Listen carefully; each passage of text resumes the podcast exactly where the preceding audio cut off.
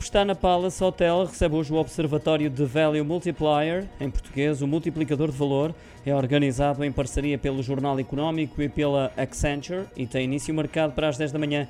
A forma como as organizações estão a procurar potenciar o seu valor e eficiência operacional através da tecnologia, dados, processos inteligentes e talento vai ser o tema em destaque. O evento abre com as intervenções do diretor do Jornal Económico, Filipe Alves, e de Carla Baltazar, da Accenture Operations em Portugal. Segue-se uma mesa redonda que reúne nomes como o de Nuno Chiapa Cruz, em representação da nós, Miguel Correia, da parte do Santander, Nuno Costa Pilagalp, Jorge Rodrigues da Ponte, vice-presidente do Instituto dos Registros e do Notariado, e Nuno Marques, representante da Accenture Operations Portugal. A sessão pode ser acompanhada presencialmente ou remotamente na plataforma multimédia da JTV em www.jornaleconómico.pt.